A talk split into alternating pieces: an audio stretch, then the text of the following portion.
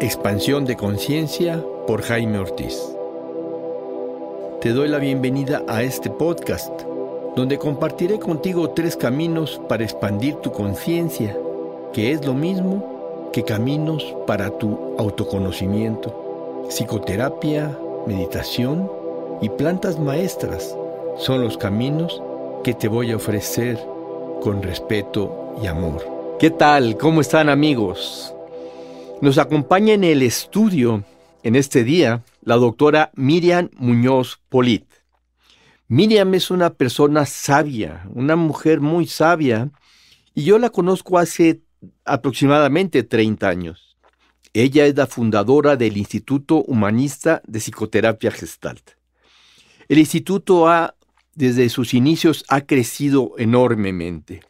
Tiene sucursales, en diferentes partes de la Ciudad de México, en Ciudad Satélite, y tiene sucursales en Veracruz, en Puebla, y, e incluso tiene sucursales en el extranjero. Miriam, ¿qué tal? ¿Cómo estás? Buenos días, bienvenida. Muchas gracias, Jaime. Gracias por tus palabras. Miriam, quisiera empezar esta entrevista preguntándote, ¿qué es la psicoterapia gestalt?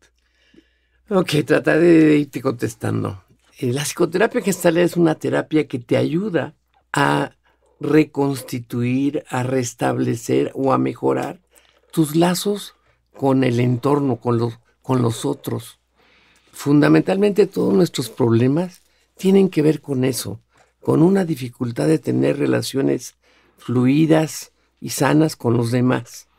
Entonces la, la terapia gestal es Fundamentalmente eso es lo que busca, que, que la persona sea capaz de tener buenas relaciones con las gentes que las rodean y de, de tener una vida satisfactoria, con una buena sensación de ser quien es. Para esto la psicoterapia gestal tiene otros objetivos fundamentales, pero no sé si sea un buen momento para hablar de esto. Por ejemplo, es muy importante que la persona sepa estar en, su en el momento presente, pero bien presente.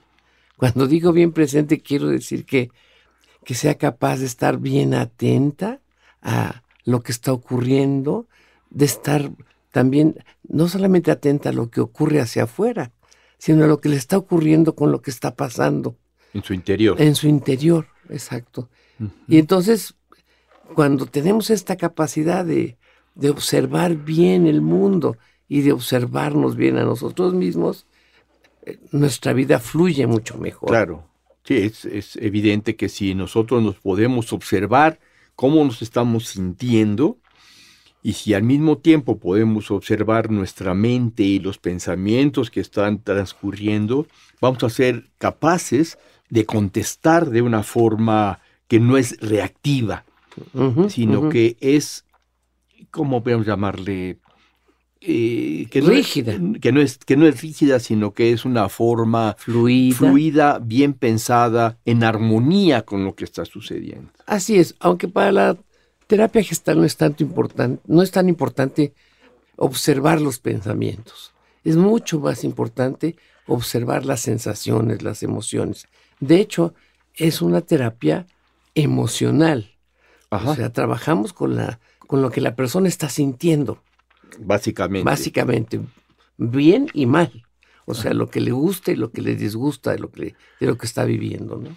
¿Y cómo ves tú esta parte de que los pensamientos finalmente van a determinar muchas emociones? La terapia gestal eventualmente analiza también estas formas de pensar, estas, eh, estos condicionamientos, estas formas aprendidas que nos llevan de alguna manera a tener sentimientos muchas veces incómodos. Claro, e, eso, eso no, no está de más, pero nuestro método va a la inversa. Nosotros creemos que sobreusamos la mente cuando no estamos en un buen contacto con lo que sentimos. La mente es maravillosa, nos puede dar una información de cosas sensacional. El problema es que cuando se sobreusa, entonces sí va a definir cómo nos vamos a sentir, qué es lo que vamos a hacer. Y la verdad lo que debería de definir nuestra reacción es cómo, cómo percibimos lo que está pasando y lo que nos está pasando. ¿no? Ajá, ajá. Tengo una, una duda que quiero eh, comentarte. Cuando dices Instituto Humanista de Psicoterapia Gestal, voy a subrayar la palabra humanista. ¿Qué es psicoterapia humanista? Mira, eh, el, enfoque gestal, la, la, terapia gestal, surge cuando surge la psicología humanista en el mundo. Antes habían dos psicologías, el psicoanálisis y el conductismo. Y el conductismo. Sí. Y esta es la tercera fuerza de la psicología. Básicamente la idea del, humanismo en la, psicología es el ser humano es bueno por naturaleza. ¿Qué es lo que le ha pasado? Que ha, que ha encontrado cosas que lo han bloqueado. Pero partimos de que el ser humano es constructivo, no destructivo per se. Entonces lo que tiene que hacer la persona que está viviendo destructivamente es recuperar su sabiduría organísmica. Entonces, en ese sentido, somos humanistas porque tenemos una confianza en la capacidad del ser humano, primero de reconstruirse, porque este es bueno por naturaleza. ¿no? Sí, sí. Sí, te entiendo muy bien. Una persona en sí misma es buena. Así es. Y si ha tenido algunas situaciones en su pasado, tal vez que lo han desviado a actuar de una forma que no le satisface, eso es lo que hay que trabajar. Sí, lo, que digamos es cuando, cuando esta persona se ha desarrollado, desarrollado en, un, en un entorno que no ha ayudado a su desarrollo, mm, sino que más bien lo ha bloqueado, entonces es cuando se pone destructiva. Exactamente. Sí. ¿Cuándo es que una persona debe buscar a un terapeuta gestal? ¿Qué, qué características? Bueno, lo que pasa es que a mí me parece que la terapia es tan buena que hay que buscarla bajo cualquier buen pretexto. ¿Cuándo, es cuando la gente normalmente la busca? Normalmente la gente va a terapia porque trae un problema, un problema que no ha podido resolver por sí misma, ¿no? Ajá. Y eso, bueno, pues así somos, ¿no? Hasta que nos lleva, nos llega el agua a los aparejos buscamos, ayuda, ¿no? Ya que nos estamos ahogando. Pero la gente que ya sabemos lo que es la terapia, muchas veces recurrimos a ella como un momento de reflexión personal, hasta, hasta un momento nuestro. O sea, yo conozco gente que va a terapia como por el gusto de tener una hora para sí mismo una vez a la semana. Sí, como para revisarse al, platicarle al terapeuta cómo está haciendo mi vida, qué emociones estoy teniendo, de alguna forma estoy revisando mi propia vida. así es. Además, la terapia gestal y en general la terapia humanista no es una terapia en donde el terapeuta te va a decir qué hacer. Es una terapia donde el terapeuta facilita que tú descubras quién eres, lo que quieres, qué si quieres y qué no, y, cuál es el estado mejor para ti en cada momento. Entonces es una terapia que yo creo que es útil para diversas cosas, pero entiendo que la gente acude a ella únicamente cuando trae problemas. Un problema. Desgraciadamente es una idea muy, muy socorrida, pero me parece que es un desperdicio que la gente no vaya a terapia simplemente para descubrirse a sí mismo. Sí. Sí, hay esta creencia social. Así es. De ¿para qué voy con un terapeuta? ¿Para qué voy a decirle a una persona y a pagarle para que finalmente me diga qué hacer? Yo ya sé qué hacer. Esa es la creencia, aunque realmente el terapeuta no nos va a decir qué hacer, sino nosotros mismos vamos a descubrir en esa terapia qué es lo que mejor conviene para nuestra propia paz y para el desarrollo de nuestras virtudes, como puede ser el amor, la paciencia, qué es lo mejor que podemos hacer. Nosotros mismos vamos a descubrirlo. Yo creo que esta misma postura de yo puedo solo es una postura ya eh, destructiva. Nadie puede solo. Y esta es una de las ideas de la terapia gestalt. Los, los seres humanos estamos haciéndonos a través de nuestros vínculos, de nuestras relaciones. Así es, claro. Y eh, pensar que puedo solo, nosotros creemos que es una, una falsedad. no podemos solos. Y con esto no quiero decir que tengamos que depender, pero sí necesitamos de la interacción para enriquecernos.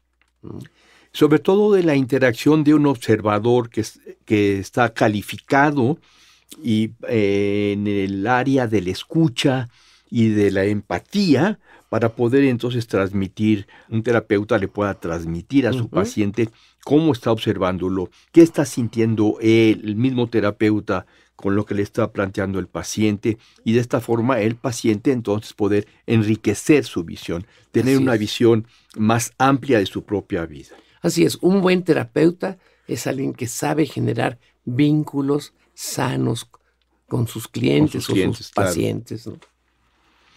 Y supongamos eh, que está una persona y tiene la inquietud de repente de buscar una terapeuta, un terapeuta. Está bien, dice, sí, voy a ir.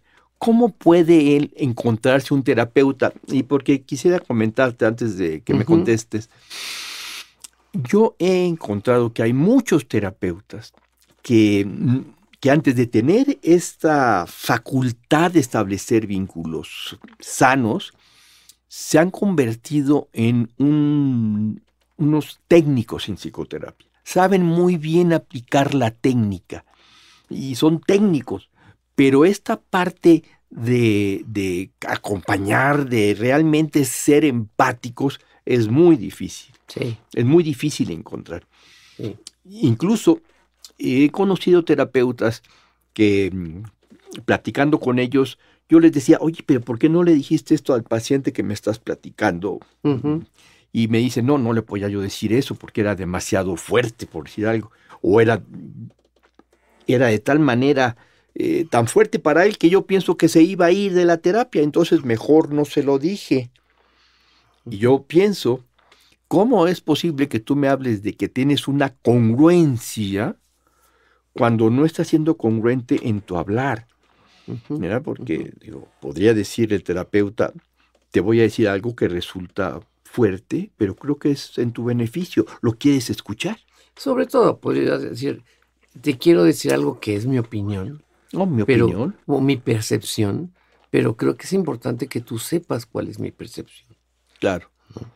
Y yo creo que, mira, en ese sentido, yo creo que los mejores terapeutas son aquellos o que tienen, ellos mismos han trabajado muy bien para estar como muy actualizados como personas, o terapeutas que a través del tiempo han adquirido una experiencia personal y un trabajo personal que les permite ser hasta, hasta sabios. Sí. Entonces yo diría que hay dos tipos de terapeutas, unos muy sabios a través del tiempo y otros que aunque no necesitan ser muy, muy, muy experimentados, son muy, muy pulcros, muy, muy sanos ellos mismos. Sí, sí.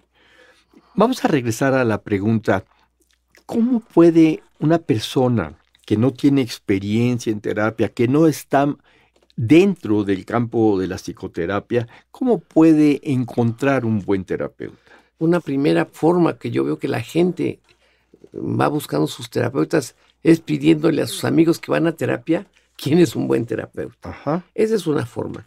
Otra forma es, si alguien llama, por ejemplo, al instituto, a cualquiera de nuestras sucursales, no, nosotros le podemos recomendar dos o tres de acuerdo a lo que quiera trabajar. ¿Qué, es lo que te quiero decir con esto? Hay gente que lo que quiere es, trabajar sus problemas de pareja. Entonces recomendamos un terapeuta de, pareja.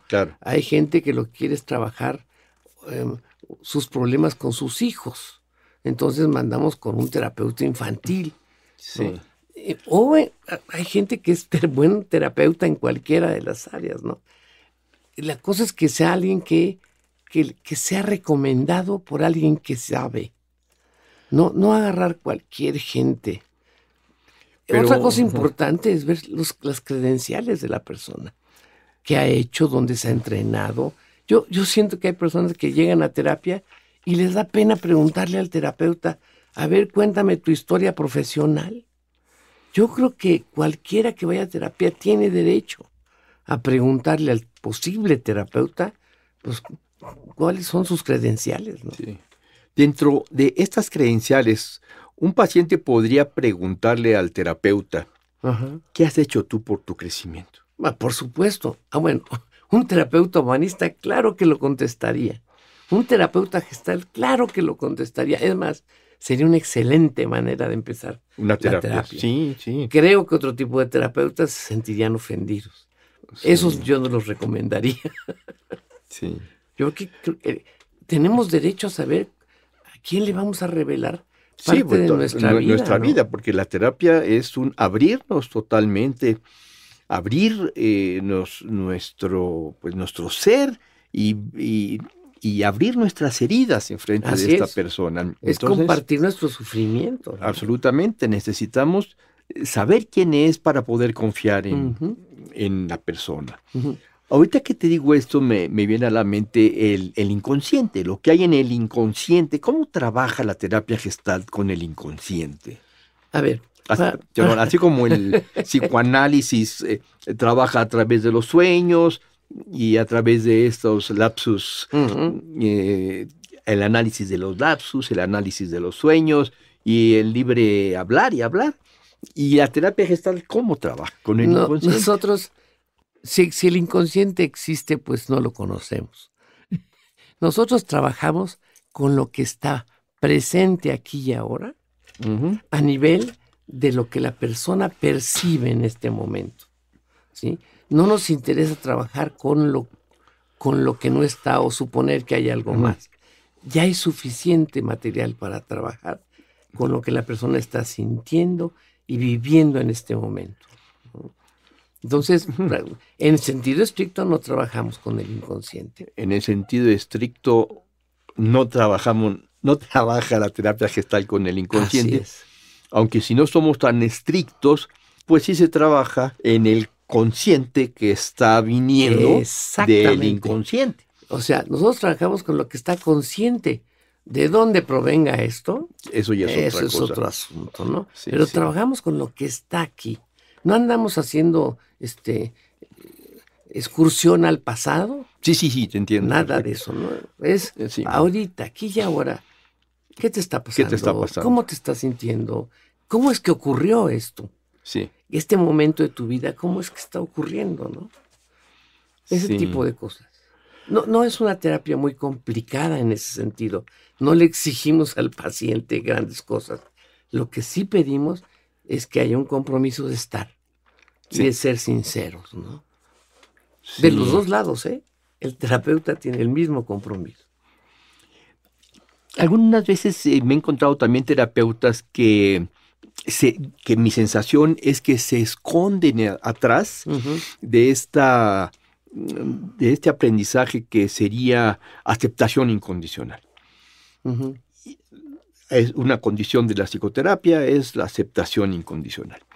Y algunas veces yo pienso que se malentiende esta aceptación incondicional. Porque para empezar, ¿cómo tú puedes aceptar a alguien incondicionalmente? si tú, a ti, no te aceptas incondicionalmente. En la terapia gestal no, no, no buscamos una aceptación incondicional. Sí, buscamos una consideración positiva acerca del otro. O sea, al, al, ser una terapia humanista, tenemos fe en que la persona va a, reencontrar su, ser esencial, ese ser bueno del que proviene, ¿no? Eh, entonces, yo, yo creo que lo, más importante en la terapia es que la, genuinidad del terapeuta. Yo, yo, diría que el terapeuta tiene que tener, tener dos cualidades. Ser firme y ser cálido y siempre muy honesto en ambas cosas en su firmeza y en su calidez. Sí. Yo, yo inclusive creo que a veces, en algunos casos, hasta es difícil ser empático. Pero yo puedo ser respetuosa, aunque no pueda empatizar con algo. Esa es el, como una cualidad elemental de un buen terapeuta. Claro, porque además allá hay congruencia. Así es. y tiene que haber mucha claridad en el terapeuta, porque si no parecería como que soy empático. Como tengo que ser empático, entonces hago como que soy empático. Pero en realidad no estoy siendo congruente conmigo. Sí, a mí, a mí me gusta más la palabra genuinidad. A mí me parece que el terapeuta tiene que ser genuino, ¿no? Este, y, y, esa es una de las actitudes fundamentales de todo buen terapeuta humanista. Quizás, fíjate, la más importante. Sí, sí, sí coincido contigo, Miriam. Por último, platícanos un caso que tú hayas tenido desde que la persona llegó, pero una persona, ya sabes, que, que no tiene un gran problema, sino que simplemente es una persona que va todos los días viviendo, yendo a su trabajo, teniendo algunos problemillas con sus compañeros, algunas veces con su jefe, regresa a su casa ya tarde, cansado, eh, está con su esposa, tampoco se lleva mal con la esposa, tampoco es que tú digas una relación completamente satisfactoria, pero que tiene una vida, digamos, un poco plana, por decirlo de alguna ah, manera. Mira, mm, recuerdo a una mujer que llegó a terapia y que en apariencia ella se sentía muy feliz. Al menos decía que pues, ella sabía que era sabía que era feliz, pero que, que había, había algo en sus emociones que no la hacían estar muy bien, que en vez de estar alegre, en vez de estar tranquila, tenía una tristeza cotidiana. Entonces, ¿qué fue lo que fuimos haciendo? Pues eh, empezamos platicando acerca de qué la ponía triste justo en ese momento en que estaba en la terapia.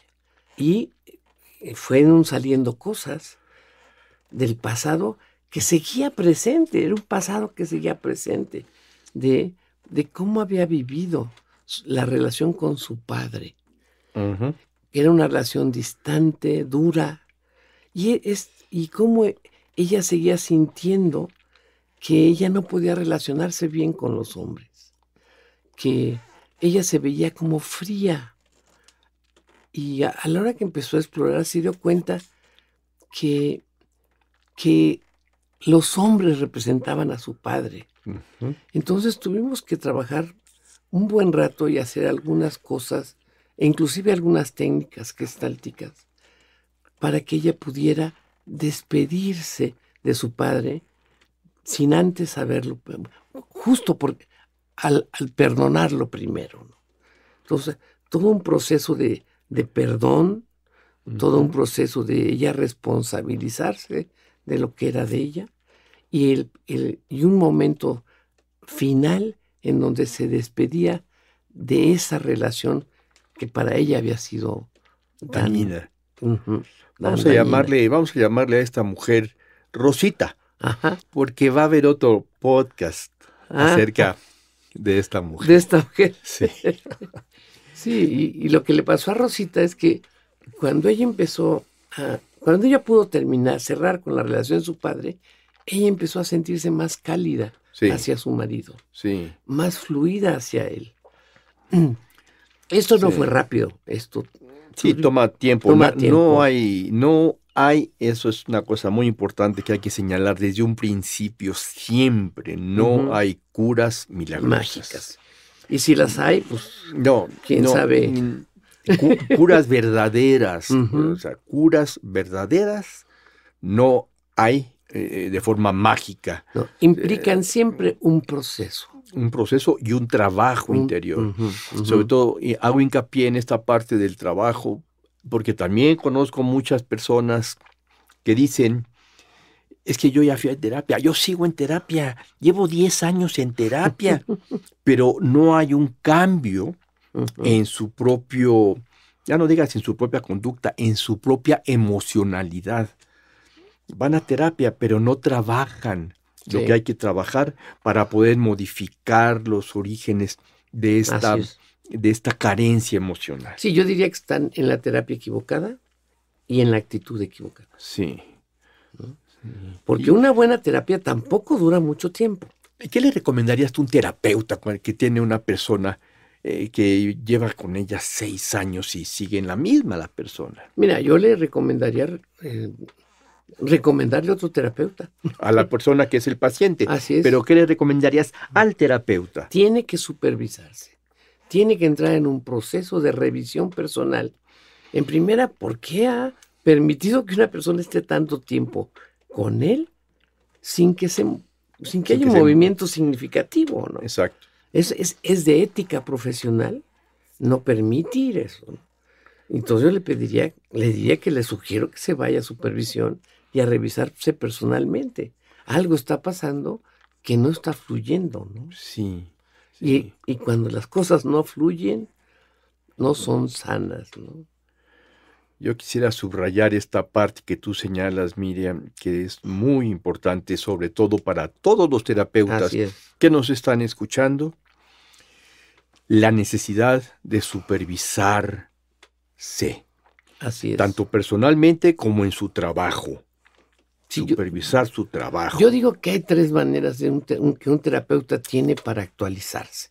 Uno, pues seguir tomando cursos. ¿no? Dos, entrar a, terapia de vez en cuando. Y tres, tener una supervisión estable. La supervisión estable y la terapia de vez en cuando podrían ir de la mano. Así es, así es. Podría ser el, mismo proceso, digamos. Así es. A veces supervisar y a veces no traigo paciente para supervisar, pero fíjate que soy así. Así es. Me ha pasado esto. Bueno, una buena supervisión es un poco también una buena terapia. Una terapia, sí, absolutamente. Sí, sí, sí. ¿Hay algo más que quisieras eh, agregar a este episodio? me, me gustaría un poco decirles ¿Qué es lo que la terapia gestal considera que es una persona saludable, sana? Sí. Mira, eh, no, es muy complicado ser saludable. Eh, la persona saludable, eh, psicológicamente hablando, es una persona espontánea, abierta a las novedades. O sea, lo que viene de nuevo lo toma, lo revisa. es una persona como muy realista, con los pies en la tierra, ¿no? Y eh, es una persona que tiene buenas relaciones interpersonales. Sí. Y que cuando no están bien las relaciones interpersonales, las corta. O sea, sabe hacerse a un lado de los ambientes que no son nutritivos para ella, ¿no? Entonces, básicamente diría que estas son algunas de las características de ser saludable. Y fíjate que no he dicho que tiene que ver con ser inteligente, no tiene que ver con, con ser sabio.